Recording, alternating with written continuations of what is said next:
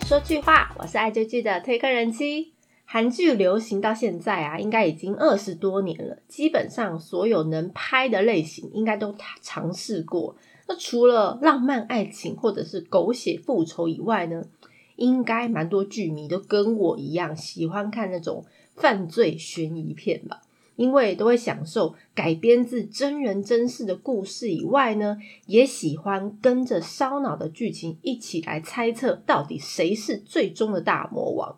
虽然呢，目前为止还没有一部可以真正超越我心中的神剧《信号》，不过今天要介绍这一部是被网友封为可以媲美《信号》等级的解读《恶之心》的人们。这一部戏是韩国 SBS 从二零二二年的一月十四号起播出的金土连续剧。那改编自全日勇还有高纳木创作的犯罪小说，叫《追逐怪物的人》。那全日勇其实在韩国史上，他算是第一位犯罪侧写师。那这一本犯罪小说《追逐怪物的人》，它其实不能完说完全是小说，因为它其实是透过记者。采访韩国第一位犯罪侧写师，就是我们的全日勇。从两千年开始啊，在韩国创立第一个警察犯罪调查组之后，这一本书就是整个描写全日勇是如何成为韩国史上第一个犯罪侧写师，然后打造属于他的犯罪侧写组，跟活跃所有案发现场。还有克服韩国既有的一些惯例，还有刻板的偏见，那经手一连串杀人案件的一个心路历程的记录，找出一些关键线索来协助警察破案。那他一路从警察到刑警到现场调查员，然后犯罪分析官到警察厅的犯罪行动分析组组长，到后来警察搜查研究员的一个教授，所有的历程故事。韩剧的剧情呢，其实也就是依据这一本书的内容去做翻拍。那讲述在以前没有犯罪侧写师或者是精神病的一个概念的九零年代，因为非常多犯人，然后连环出现，使得当时的韩国陷入一阵恐慌里面。那由于当时韩国并没有犯罪侧写师的制度，所以接二连三发生了一些非常难破解的凶杀案以后。男主角被任命为犯罪行动分析官，开始巡查案件背后的一些关联性。那解读恶之心的人们这一部戏呢，是由朴宝兰导演和薛伊娜编剧合作打造，总共有十二集。它是接档现正分手中，它的首播有六点二趴的收视率，还算是不错。那最高收视有八点三趴，平均收视是在七点一趴。那今天会简单介绍剧中所发生的一些案件，还有这些案件中哪一些是被改编真实故事的社会案件。基本上呢，所有故事、所有的案件都是真实的案件。好，解读《恶之心》的人们呢，它是由金南吉、陈善圭还有金素珍主演。那在戏里面呢，饰演最重要的灵魂人物，也就是在韩国有。破案神探之称全日勇的原型就是我们颓废型美男金南吉。那这部戏呢，也是他继二零一九年《热血司机》以后，时隔三年回归的作品。大家对金南吉最有印象的剧，应该就是《名不虚传》呢，还有《热血司机》这两部。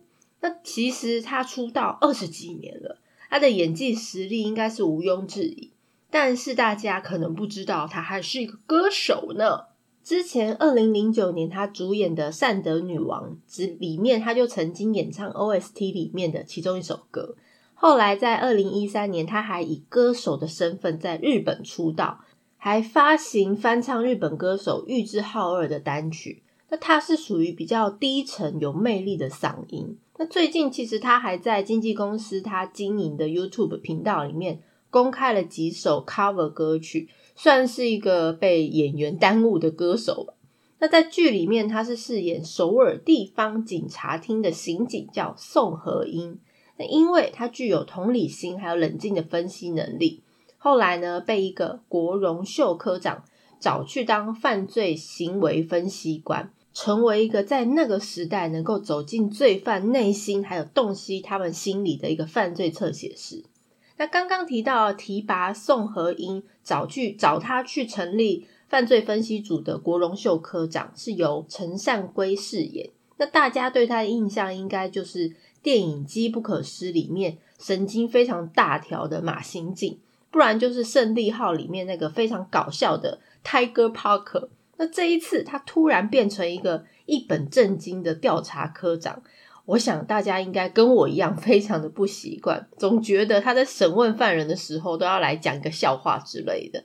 那他呢，在剧里面饰演国荣秀，原本是鉴定科的科长，他在鉴定科非常有名，所以受到大家的尊敬，地位就很像当时鉴定科的教父一样。那很早，他其实就意识到韩国犯罪心理分析的一个必要性，所以他积极推动要成立。科学侦察队，而在他心里面唯一的人选就是宋和英。这一部戏呢，其实是陈善圭他第一次主演电视剧。不知道他从大荧幕电影跳到小荧幕电视剧里面，是不是有些不适应？但是我个人还蛮意外，也赞叹他原来也这么能掌控这种比较内敛的角色。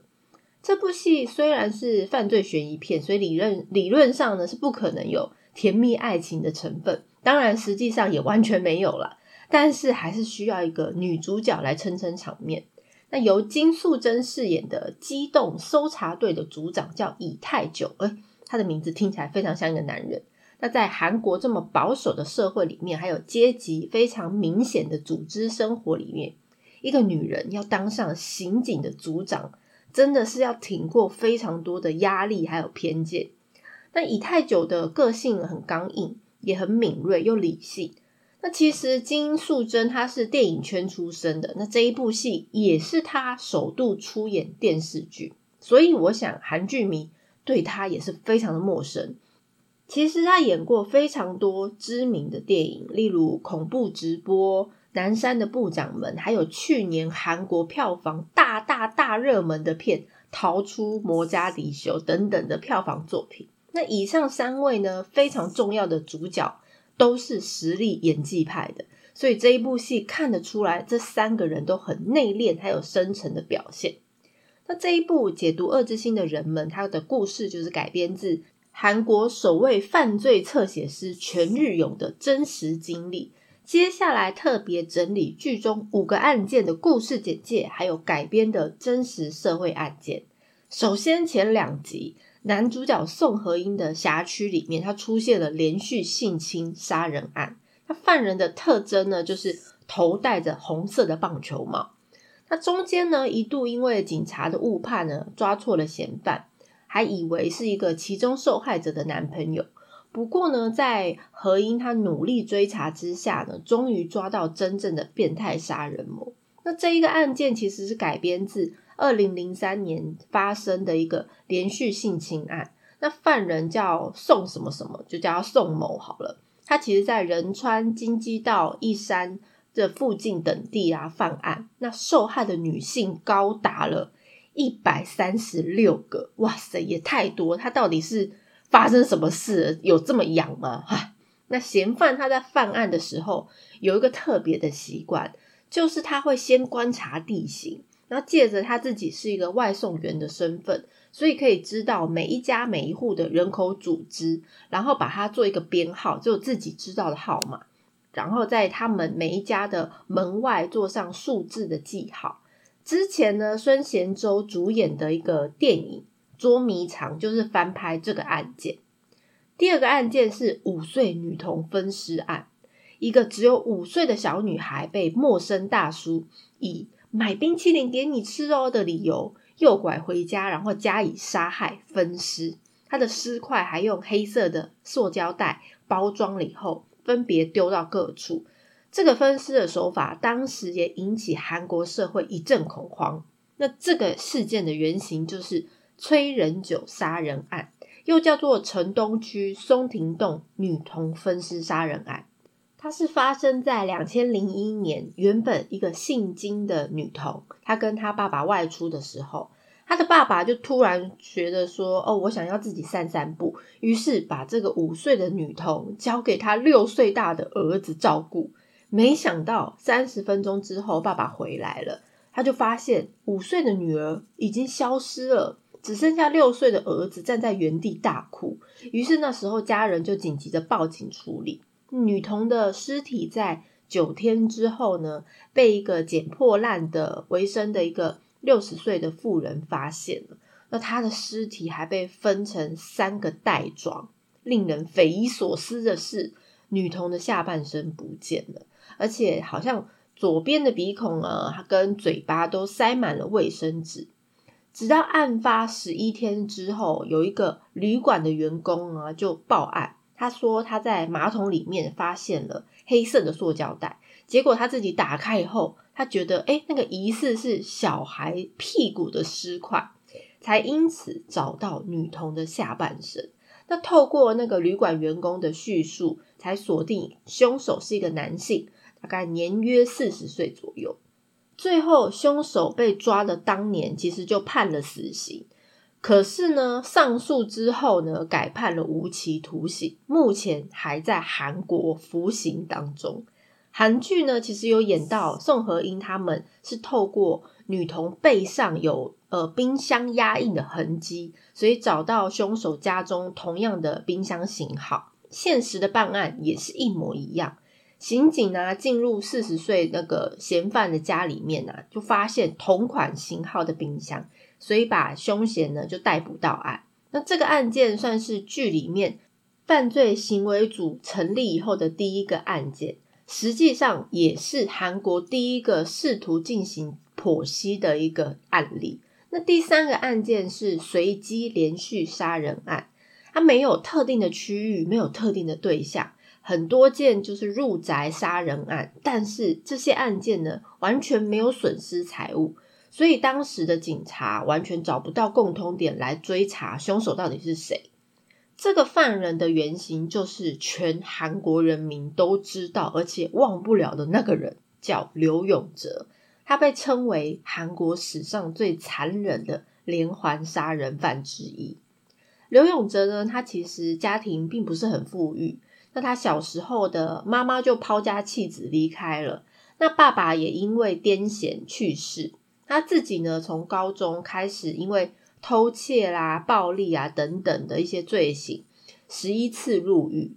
一九九一年的时候，他跟一个按摩女郎结婚，而且婚后生下一个儿子。但是后来还是因为自己的恶习难改，就是又偷窃啊，所以就坐牢。于是他老婆就跟他离婚了。他从那个时候就开始要策划杀人，也是因为他觉得自己的家庭穷困。然后又被女人抛弃，于是他就仇视有钱人还有女人，那这些就变成他犯罪的目标。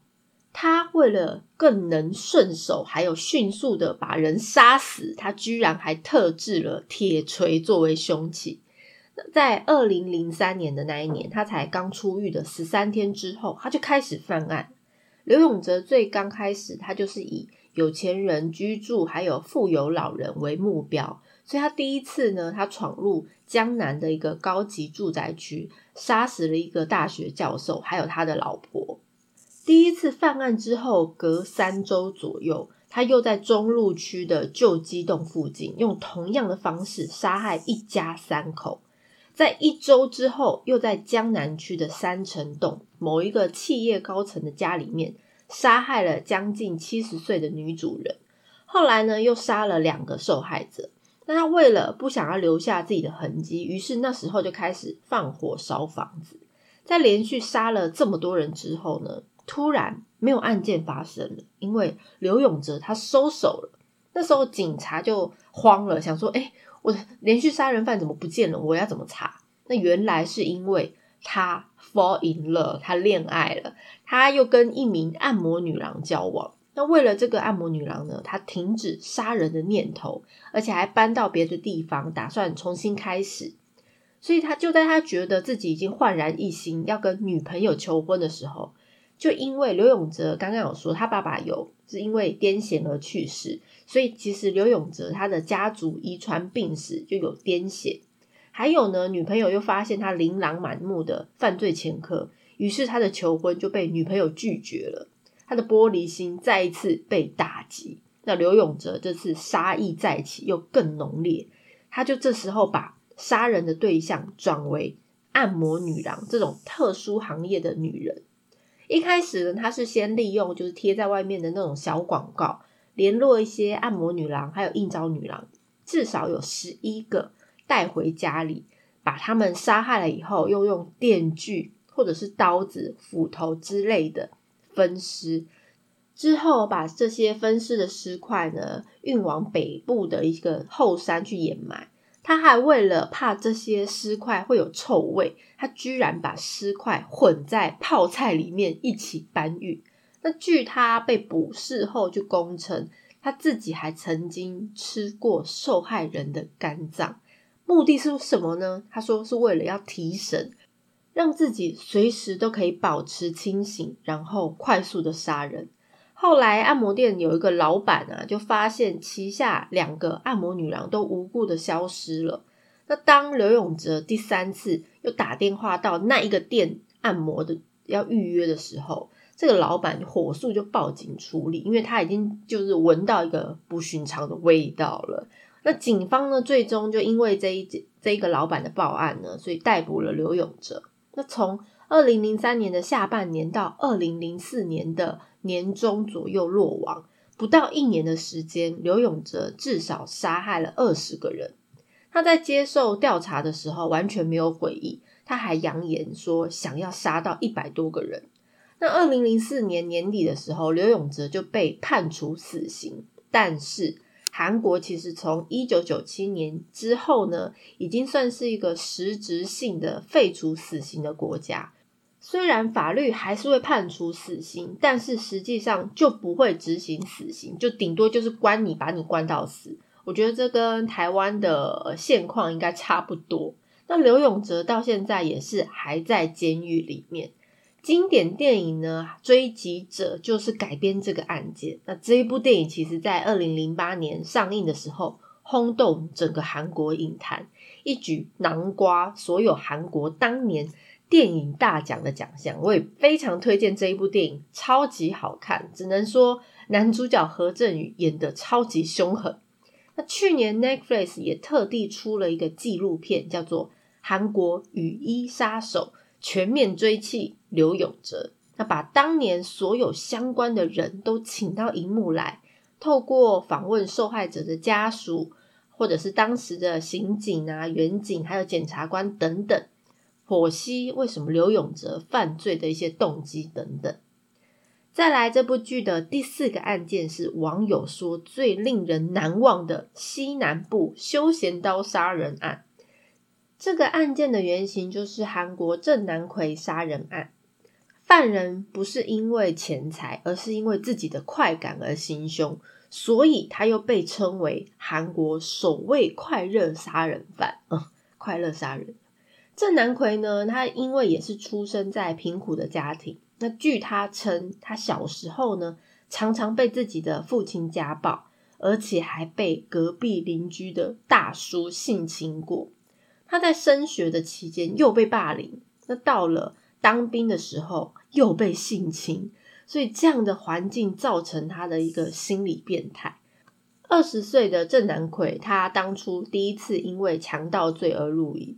后来因为又偷窃啦、入侵民宅、性暴力或强暴等等的罪名，他不断的在监狱进进出出、进进出出。那从二零零四年起，他就开始犯案，一直到二零零六年他才被逮捕，总共造成了十四个人死亡，还有十九个人受伤。他其实都是随机去找呃一个人晚归的女性下手，所以他还曾经自白过说。我可以戒掉抽烟，但是我没有办法戒掉杀人。那郑南奎呢，在犯案的时候啊，很喜欢正面去攻击被害者。他说，因为他很想很享受看着对方痛苦不已的表情，会令他感觉到非常的满足而且快乐。天哪，就变态！那除了他享受杀人以外呢，郑南奎呢，似乎也很喜欢跟警方斗智。他会留下很多。关于他的犯罪报道，就是一些新闻报道，那也会做一些对比，就跟其他杀人案件去对比，说，哎，自己有哪里不好啊，或者是哪一边可以增进的，以此来吸取他们的经验。除了这些之外呢，他还会把他所有犯案的过程巨细靡遗的写成日记，把他们当做宝贵的经验，然后津津乐道。他变态到什么程度呢？他为了他想要好好的杀人，他努力的健身，因为要有强壮的身体嘛，所以他就非常在意自己的身体健康。那每一个礼拜听说都会锻炼三次十公里的长跑，而且还特制个人的食谱。因为听说他会常常看一些电视节目啦，或者一些健康食谱的报道啦，然后帮自己特制食谱。那他又是 CSI 科学搜查杂志的忠实粉丝，他大量的阅读一些凶杀案的相关的文章，还有分析他们的手法。哎，我觉得他这么的聪明，为什么用在不对的地方？很多人其实把郑南奎呢比喻是第二个刘永哲。那郑南奎听到这个东西就觉得超不屑，因为他自己觉得他比刘永哲还要强。我觉得变态就是很很变态的去引咎这种东西。他再来被捕之后的二零零七年，那年就被判了死刑。但是入监服刑的两年以后，他就被人发现他在监狱里面自杀身亡。好啦，有死就好，不然韩国又没有办法去执行死刑。我觉得受害者家属真的很可怜。那韩剧版本呢？除了还原他的行凶的背景啊，他在角色的造型上面几乎是百分之百还原。像是他呃有点点秃头，就是发量非常的少。那作案时呢，都会穿红色的运动服上场等等。之前韩剧《模范继承车》男主角的母亲啊，也是被人杀害，也是翻拍，就是郑南奎的案件。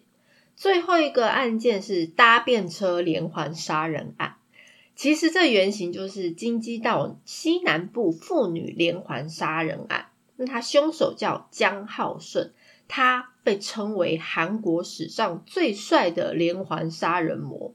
这到底是是称赞吗？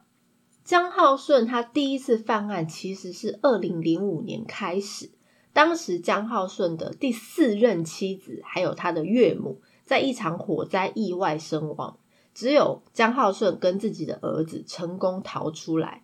那本来他被警方怀疑是不是要为了诈领保险金，但是因为没有直接的证据，所以这件事也不了了之。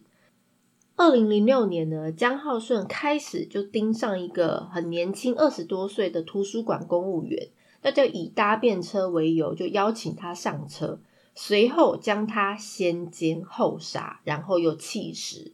同一年的年底呢，他前后杀了两名卡拉 OK 女伴唱员，也是先奸后杀。不过呢，这一次呢，他比较狠心，他还用丝袜去勒死对方。刚好行凶的地点在华城，那大家都知道华城杀人魔嘛，那所以那时候大家以为哦，华城杀人魔又卷土重来了吗？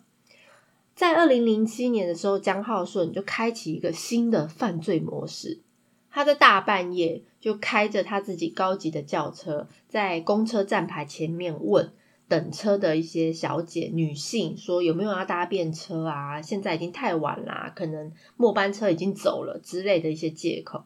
那他还为了制造自己是一个无害暖男的形象，他在车上呢就挂着他跟狗狗的开心合照，加上他算是长得比较能看，呃，应该说帅，我自己是不觉得啦。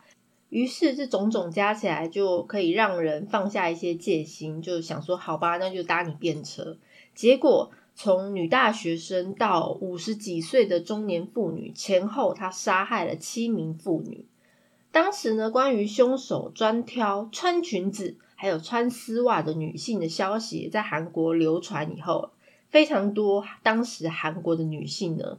都不敢穿类似的服装上街，以免自己被变成连环杀人魔的目标。那江浩顺呢？其实他非常的聪明，他为了躲避警察的追踪，他经常改变自己犯罪的细节。他不仅他不会在同一个地点弃尸之外，他自己还有三台犯案的轿车，他轮流驾驶。在二零零八年的时候，他再一次犯下杀人案后，他就想盗领被害人的钱财。当时他特地变装，就戴上爆炸头的假发，还有口罩，以为自己神不知鬼不觉。结果呢，全程呢被监视器都拍下来，而且他的装扮真的太奇怪，所以也有被目击人就是看到。那警方就锁定那个时间的年龄特征啊，过滤就所有的监视器，找了七千多台可疑的车辆，最后终于发现一台，刚好就是登记在江浩顺母亲名下的车子，就循线抓到他。两千零九年，他终于被警方逮捕。江浩顺呢，跟上面四位呃一些杀人魔这些变态比起来，也是不遑多让。他照片里的那个狗狗啊，被他杀死之后，他还把它吃掉。那其实他先后就养了五十条狗，这些狗呢，只是他犯案的工具之一。他拍完照以后呢，就会惨遭他杀害。被捕之后，他也是毫无悔意，当然也是被处死刑。但跟前面几个一样，韩国到现在已经很多年没有执行死刑，一直到现在，江浩顺呢，他现在 right now 此时此刻还在韩国的监狱里面。虽然这部片呢刚开播的时候被网友赞叹说可以媲美《信号》等级的神剧，不过我个人认为是有一点点浮夸啦，没有这么神呢。可能是信号这部片真的对我来说实在是太完美了，但是呢，我不代表这部片不好看。那除了剧里面的角色名字还有地区名字以外，就是有改过。基本上呢，所有的剧情内容都完全复制原作的程度。那与其说解读《二之心》的人们是一部韩剧，不如说它算是一部。请演员来出演的一部纪录片，因为他连真实犯人的一些造型啊、穿着，几近百分之百的相似，就我个人蛮佩服这一个制作团队的用心。那其实中间有一度，我因为男主角宋和英的个性他比较沉闷一点，所以搞得我原本很期待这一部片是很很多精彩追凶的感觉，但完全没有看到。那是有一点点小失望，不过想一想，也许不能把每一次办案都搞得像信号或窥探那样那么热血沸腾。如果说问我这部剧值不值得追，那以热爱推理剧，再加上这部所有案例都是真实案件翻拍，我觉得你当然要追一下。那才十二集而已，我觉得花两个下午或晚上就能追完，小蛋糕而已啦。如果大家对于介绍内容有什么想法，或想要了解哪一部韩剧，都欢迎大家来告诉我哦。喜欢内容的朋友，恳请大家关注订阅哦。今天的片尾曲解读《恶之心的人们》OST 第二集里面由 Hong Isa 演唱的《Can Run Away》，我是推客人妻，一起掉入无止境的追剧人生吧。下次见。